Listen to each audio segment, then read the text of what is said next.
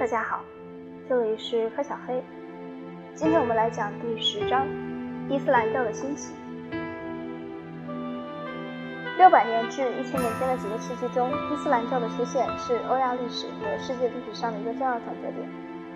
穆斯林武士的惊人征服和大约一千年前亚历山大大帝的征服一样，统一了整个中东地区。七八世纪，伊斯兰教的征服使从比利牛斯牛斯山脉到印度。从摩洛哥到中亚的所有地区都统一到伊斯兰教的新月旗下。比这些军事扩张更为引人注目的是伊斯兰教文化上的成就。尽管被征服地区曾是人类最古老的文明中心，但到十一世纪时，阿拉伯人已对这些地区的语言和文化产生了很大影响。阿拉伯语成为从波斯到大西洋范围内的日常用语，因此新出现的伊斯兰教文明是前犹太教文明、波斯、美索不达米亚文明和希腊罗马文明的独特综合体。这一变化一直持续到现在，所以伊拉克人和摩洛哥人与英国人和澳大利亚人一样，在语言和文化上至今仍有着密切的联系。一、穆罕默德。穆罕默德，中世纪最有影响的历史人物，生于五百六十九年。六岁时母亲去世，先由祖母后由伯父抚养长大。有关他青少年时期情况知道的很少。他传说他十二岁时曾跟随伯父跟商队去过叙利亚。在这次旅行中，可能获得一些有关犹太教和基督教的知识。穆罕默德二十五岁时同一位富商结婚，他为他生了几个女儿和两个儿子，儿子都早年夭折了。穆罕默德四十来岁时，经历了一段精神极度紧张的时期，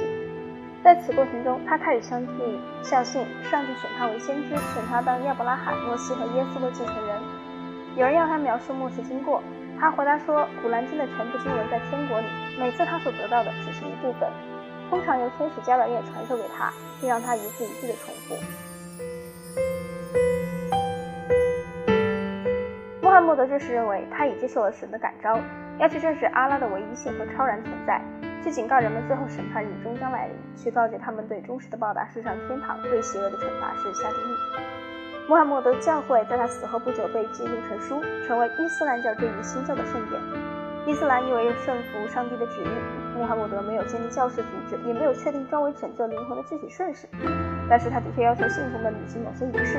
即伊斯兰教的五功，他们是念功、拜功、贺功、斋功、朝功。这些仪式为信徒们提供一种特别强有力的社会纽带，他们一起祈祷、斋戒，一起为不太幸运的兄弟们承担责任。他们富人和穷人，黄人、白人、棕种人和黑人，一起到麦加去交际。而且《古兰经》还对虔诚不重生活的各个方面，对风俗和卫生、结婚和离婚、商业和政治要求及惩罚、和平和战争予以指导。伊斯兰教既是一种宗教信仰，更是一种社会法规和政治制度。它不仅为信徒们提供宗教戒律，而且为个人和公众生活提供明确指导。与基督教世界不同，伊斯兰教国家中并不存在世俗生活与宗教生活之间、现实与教会之间的严格区分。伊斯兰教认为，凡属于凯撒的，就是属于神的；凡属于神的，也就属于凯撒的。沙里亚即圣典，直到现代仍是整个穆斯林世界的国法，而且仍是穆斯林国家的基本法。穆罕默德渐渐说服人们皈依这些教义，首先是他的直系亲属和私人朋友，这些人后来作为先知的同伴，享有崇高的威望。随着这一小股皈依者的发展，麦加的富商开始感到惊恐，害怕穆罕默德的教义将削弱过去的宗教信仰，和组织朝拜者去麦加放有黑石的天房中做礼拜。由于反对势力的增长，穆罕默德应邀前往麦地那及麦加以北约三百英里处的山路上一座绿洲城市，这里杂居着阿拉伯部落和犹太部落的居民，因此穆罕默德被当作仲裁者受到欢迎。六百二十二年，穆罕默德移居麦地那，阿拉伯人称这一时间为希吉拉，伊斯兰教决于这一年。这一年为纪元元年。由于穆罕默德的教义主要是基于犹太教的教义、传说和经典，他希望自己能作为麦地那犹太人先知的继承者受到他们的欢迎。但麦地那犹太人嘲弄他的要求，于是穆罕默德转而反对他们，试图成为他们的世子继承，并把他们的财产分给了他的信徒。穆罕默德最终说明麦地那，说服麦地那的阿拉伯人接受他的宗教信仰，并以他的教义为基础，建立一个神秘的政治国家。穆罕默德以麦地那为基地，组织了对麦加商队的一次次袭击。这种袭击是阿拉伯游牧民普遍接受的一种经济活动。如今，他们聚集在先知的旗帜下，希望获得战利品，并顺便得到灵魂的拯救。到六百三十年时，穆斯林已十分强大，完全有能力占领麦加，因而穆罕默德将收藏在麦加天皇中的黑石定为伊斯兰教的主要圣物。就这样，他实现了和麦加商人的和解，从而维护了伊斯兰教的基本信条，并使其扎根于传统的阿拉伯习俗之中。到六百三十二年，穆罕默德去世时，大多数阿拉伯部落虽不是全部，也承认他至高无上的地位，并向他祭礼。穆罕默德已发现自己的祖国因存在许多地方性的偶像崇拜习俗而分裂，他给祖国留下了一个宗教和一部天启的经典，留下了一个良好的组织武装，统治了整个半岛的社会和国家。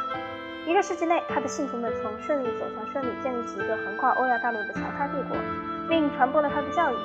如今，这一宗教已在全世界拥有五亿信徒而自豪。二、征服时期。正因为穆斯林社会是穆罕默德天才的结果，所以他死后这一社会似乎很可能彻底分裂。部落酋长们认为，他们对穆罕默德的服从已随着他的去世而结束，于是他们停止纳贡，重新开始自由行动。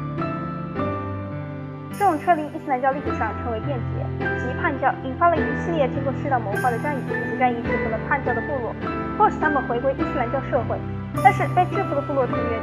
并并不愤恨，显然有机会还会叛逆。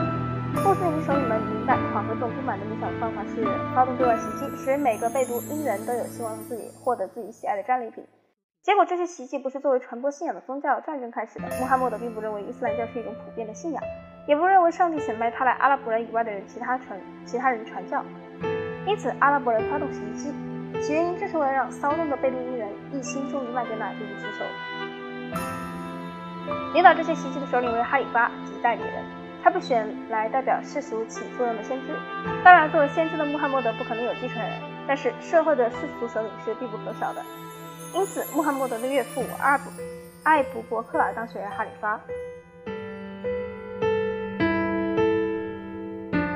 意味着他是信仰的守卫者，而非宗教领袖。正是在艾卜伯克尔的领导下，叛教的部落被迫恢复信仰，阿拉伯人开始了最早的对外侵略。六百三十四年，欧迈尔继艾卜。伯克尔就当选为哈里发，在他的领导下，早期的对外侵略发展成为正式的征服战争。之所以会如此，是因为貌似强大的拜占庭帝国和波斯帝国不久便暴露出其外强中干的实质。这两个帝国之间的一系列战争削弱他们的各自实力，而他们的国民对繁重的征税和宗教迫害也极为不满。此外，当整个整个的部落被有关财富的迷人传说传说所吸引，阿拉伯半岛各地向北迁移时，穆斯林军队也就由小股骑击队变成大规模的武装部队。任何想让他们返回平齐家园的企图，都将引起新的、很可能是致命的变节。结果，穆斯林首领率领被掳英军队进入叙利亚，因此随之而来大规模征服并不意味着伊斯兰教的扩张，而是意味着阿拉伯部落的扩张。这些阿拉伯部落在较早几个世纪中已多次向北推进，进入肥沃新的地带。当时扩张的规模空前，一方面是因为那两个帝国异常虚弱，一方面是因为新的伊斯兰教信仰所促成团结和力量。崇拜仪式及祈祷。穆斯林每天进行五次的祈祷仪式，所规定的动作次序、动作次序，每个位置的动作都配有一个古兰经的不同的称赞语、祈祷语和语诵语。这一仪式象征穆斯林对阿拉的绝对服从，象征穆斯林才能承认阿拉是宇宙唯一的、永恒的、全能的主。阿拉伯人一旦开始侵略，便充分利用他们沙漠作战的经验，他们不像拜占庭人和波斯人那样骑马作战，而是骑骆驼作战，这样可以随意发动进攻，且一旦需要，又会撤回到沙漠的安全地带。正如后来的维京人因控制海洋而劫掠欧洲沿海的一样，这也使得阿拉伯人利用他们的沙漠之舟进攻富庶的帝国。阿拉伯人在他们所征服的省份里选择沙漠边缘的城市作为他们的主要根据地，也不是偶然的。如果他们所处的位置合适，他们会利用现成的城市，如大马士革；如果必要，他们也会建立新的城市。这些由守卫部队驻防的城市，满足了正在形成的阿拉伯帝国的需要，就像后来的直布罗陀、马耳他和新加坡满足了不列颠海上帝国需要的那样。六百三十六年，阿拉伯人在约旦河支流伊尔穆特河的河谷中赢得了对半月城人的决定性胜利。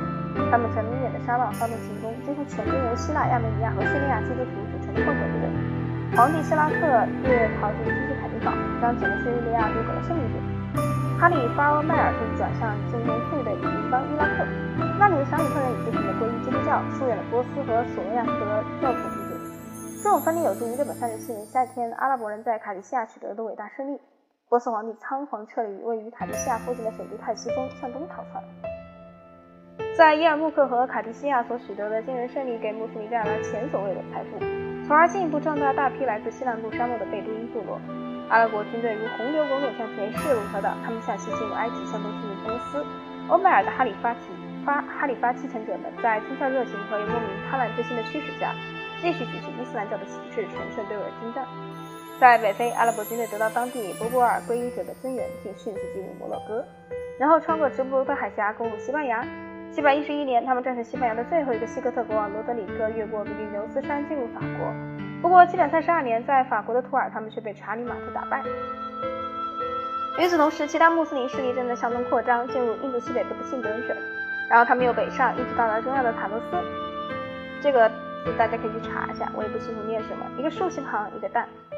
因此，先前开始于沙漠中的一个简单宗教，已迅速发展成为横跨欧亚大陆的强大帝国。到七百五十年，伊斯兰教统治了从比利牛斯山到信德，从摩洛哥到中亚的广大地区。基督教徒和伊斯兰教徒正相互诋毁。中世纪时，基督教徒和伊斯兰教徒不是不共戴天的死敌，在欧洲、中东和海外的战场上互相厮杀，互相贬低。正如以下两种说法所表明的：第一种说法出自西班牙托莱多是一位穆斯林法官之口，他将北欧人视为末的民族；第二种说法出自一位基督教主教之口，他表达了西方世界对穆斯林道德堕落的共同看法。在德安德鲁斯法官说：“就民族之林中没有发展科学的其他民族而论，他们与其说是人类，不如说像动物。那些身居北方的人，其所在地与太阳相距极远，故当地气候寒冷，空气闷塞，人也因此受到影响，变得生性冷漠，脾气粗暴。因而他们都长得很高大，肤色苍白，头发很长。由于同样的原因，他们智力迟钝，不聪明，无知和愚昧成了他们的特点。他们大多处事荒唐，处于心理盲状态，就像斯拉夫人、保加利亚人和其他邻近民族一样。”斯坦尼亚的主教威廉亚当说，在穆斯林教派中，不仅未禁止任何性行为，而且还允许和赞扬各种性行为。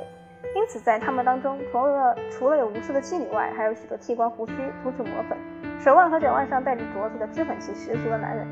因此，穆斯林忘却了人类尊严，不知羞耻地为那些脂粉气十足的男人所吸引，并公然地和他们生活在一起，就像我们社会中夫妻公开的生活在一起那样。现在来讲第三节。从阿拉伯王国到伊斯兰教帝国，第一阶段的扩张完成之后，阿拉伯人便安顿下来，享受胜利果实。实际上是其属国家领军大多数居住在军事战争里控制着周围乡村。哈里发欧艾欧迈尔一开始就规定他的追随者并在被占领的其省内享有分利，所以他们开始享受其政府津贴，支付这笔津贴平均来自伊斯兰国家没收的土地和征收的军税，像非穆斯林。征收的税税比下穆斯林征收的高。除此之外，非穆斯林其实未受到干扰，也没有被迫信仰、被迫改变信仰。皈依伊斯兰教极不受统治者欢迎，这意味着降低税收。信奉伊斯兰教实际上是阿拉伯武士贵族特权，他们统治的人数也为众多的诸倍征服民族。日益增长的马瓦里结非阿拉伯穆斯林出现，打破这种状况。这些新教徒成群结队涌入城市，充当雇佣工匠、店主、商人，为阿拉伯贵族的需要服务。作为穆斯林，他们要求与阿拉伯人平等，但未得到承认。虽然马瓦里也在伊伊斯兰教军队中服役，但他们只能作为步兵参战。步兵得到的薪俸和战利品少于阿拉伯骑兵。随着帝国扩张，随着财富从属国到行省源源不断流入城市，马瓦里的人数和财富也不断增长，但他们仍被统治排除在统治集团之外。于是，他们成为城市中的不安定因素，决心取得与他们经济实力相称的社会地位。人们开始有充分理由认为，阿拉伯五麦叶哈里发王朝是征服完成战争之后百无一用的一个继承集团。五麦叶王朝曾于六百六十一年从麦地那迁都到马士革，因此对阿拉伯贵族抵抗运动既是一场民族反抗运动，又是一场社会反抗运动。为争夺王位而突然爆发的十年内乱，内乱以七百五十年阿巴斯阿巴斯哈里发王朝的建立宣告结束。阿巴斯王朝的建立提议远远超过单纯的改朝换代。马瓦里，尤其是波斯人，这时取代了这个族。阿拉伯军人不再是享有心痛特权阶层，而是被皇家常备军所取代。皇家常备军开始时主要由波斯人组成，从从前的军事重镇，如今在马瓦里的控制下变成了巨大商业中心。一部分阿拉伯人开始加入胜利和农民的行列，另一部分则重新回到原木生活。帝国结构发生了根本变化，尤其是762年，随着首都从大马士革东迁到巴格达，情况更是明显。这实际上意味着阿拉斯哈里发政权开始放弃地中海，接受波斯的传统，寻求波斯的支持。哈里发不再是阿拉伯部落的酋长，而是一位由神指定的专制君主及阿拉在大地上的影子。他的权力并不依赖于部落的支持，而是建立在享有兴奋的官僚和朝廷的基础上。因此，哈里发统治已成为同前泰西风、波斯波利斯和巴比伦的许多君主政体相类似的东方君主政体。在这一政治政体所加强的秩序防护下，一种融合了犹太传统、希腊罗马传统和波斯、美索不达米亚传统的混合民，在随后几个世纪中逐渐形成。伊斯兰教不再仅仅是上层骑士贵族的宗教信条，而成为一种与众不同的新文明。下一次我们会讲到第四章哦，第四节伊斯兰教文明。本章讲的是伊斯兰教的兴起。这里是全球通史，从史前史到二十一世纪。咱们下次见。